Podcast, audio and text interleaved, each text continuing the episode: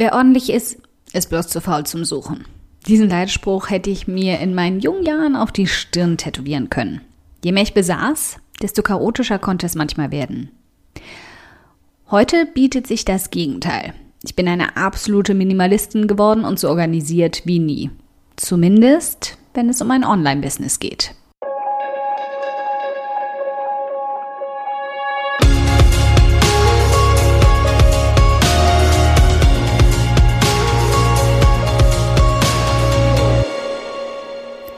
Hi, ich bin Karina, Gründerin von Pink Kompass um 180 Grad und der Feminine Jazz und teile hier im um 180 Grad Audioblog alles mit dir, was in meiner Selbstständigkeit funktioniert und was nicht. Wir knacken meine Strategien rund um Marketing und Mindset, denn Erfolg beginnt in deinem Kopf.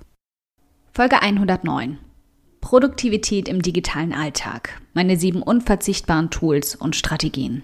Ich verpasse Flüge, ich stehe an den falschen Flughäfen, aber ich verpasse niemals eine Deadline.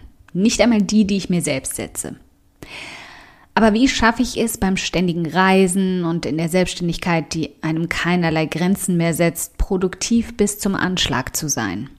Indem ich mir ein spinnenartiges Netz aus Tools, Gewohnheiten und Strategien erschaffen habe, die mir Ordnung geben. Man könnte es obsessiv nennen, aber ich habe in den letzten sieben Jahren meinen Alltag und meine Aufgaben bis zur Perfektion optimiert. Denn genau dann, wenn ich meine Zeit mit den To-Do-Listen optimal nutze, kann ich in meiner Freizeit umso mehr Zeit auch genau für die Dinge nutzen, die mir wirklich wichtig sind. Hier siehst du meine Art des strukturierten Arbeitens ohne festes Büro, als ortsunabhängige Selbstständige ohne strikten Alltag. Und vielleicht bringt es dich auf Ideen oder gibt dir die ein oder andere Anregung für deinen Alltag. Wenn du übrigens Screenshots von meinen Tools sehen möchtest, dann schau einfach in den Artikel zu diesem Audioblog. Den Link dazu findest du direkt darunter. Meine Trello To-Do-Liste. Ich weiß nicht, wie ich zuvor ohne Trello überlebt habe. Ich hätte, hatte die Wunderlist für meine To-Do-Liste, aber war mit der Synchronisierung eher sehr unzufrieden. Abgesehen davon hat mir definitiv auch etwas gefehlt, von dem ich nicht mal wusste, dass es mir fehlte. Als ich als Freelancerin in der Teamassistenz anfing und darauf gestoßen bin, habe ich Trello schnell auch mehr und exzessiv für meinen eigenen Alltag genutzt. Anfangs nutzte ich die einzelnen erstellbaren Boards noch nach Thementagen sortiert. Also jeder Tag der Woche hatte seinen eigenen Aufgabenbereich und manche Tage waren fest als freie Tage eingeplant.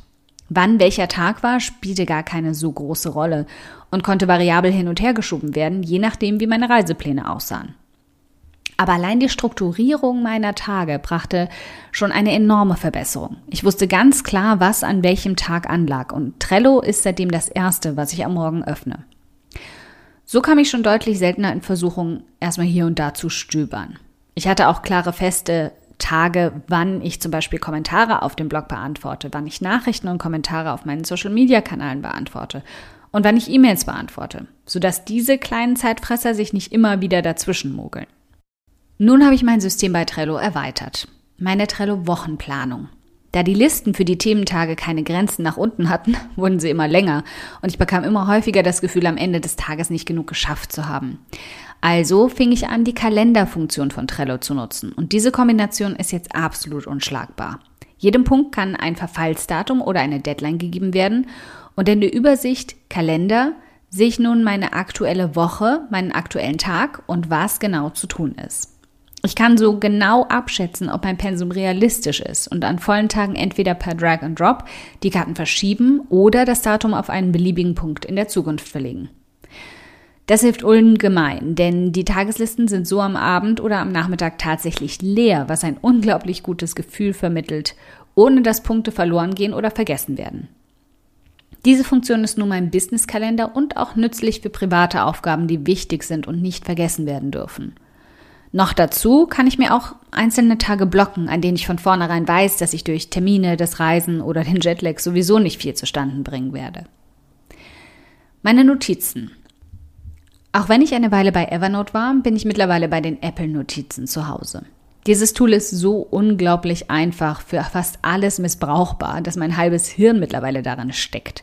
Ich habe private Notizen, Dinge, die ich gelernt habe, Reisepläne, Social-Media-Redaktionskalender, HTML-Codes, Checklisten, einfach alles dort gelagert. Und durch die Synchronisierung online muss ich mir so auch nie Gedanken machen, irgendwann mal alles zu verlieren, was ich angesammelt habe.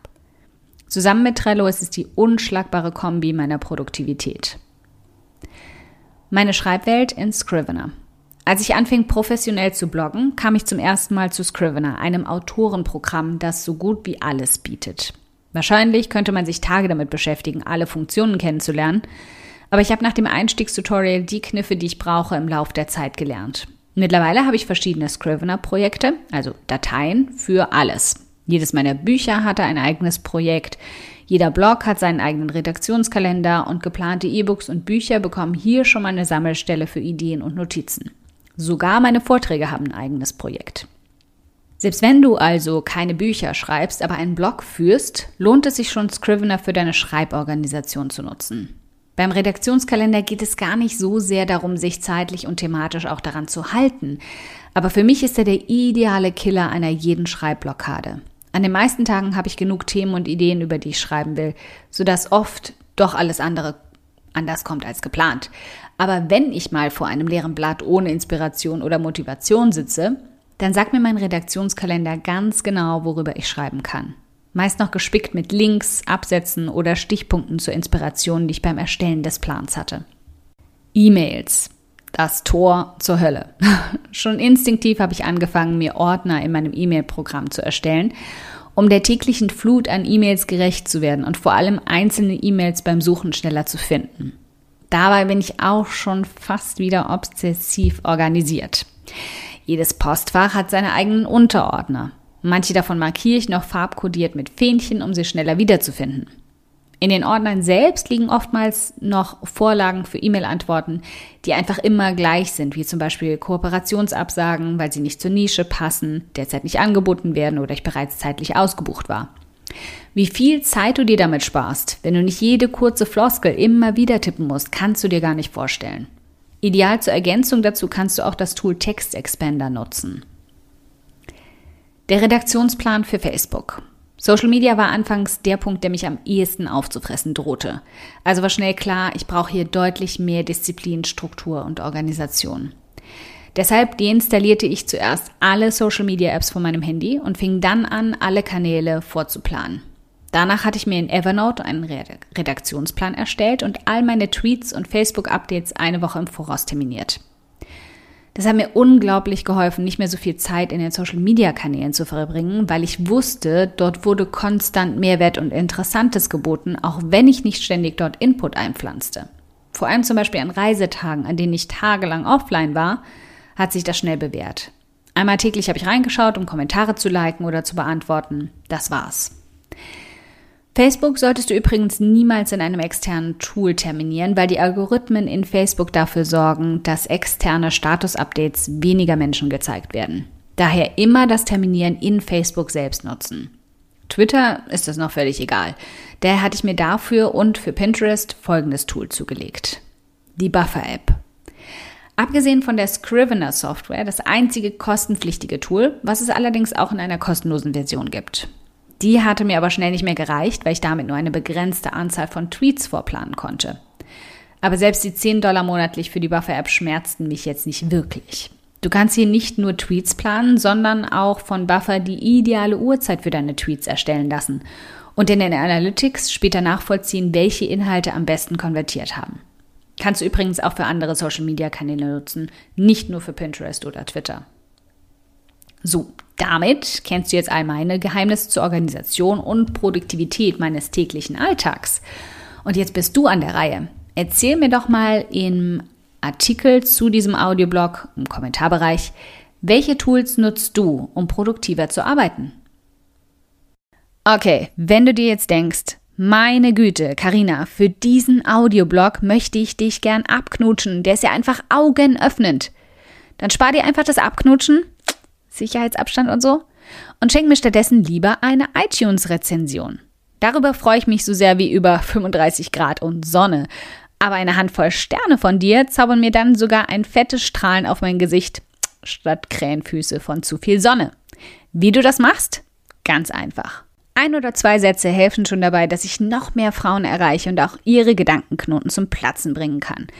Klick dazu auf Bewertungen und Rezensionen danach auf eine Rezension schreiben und lass mich wissen, wie du meinen Audioblog findest.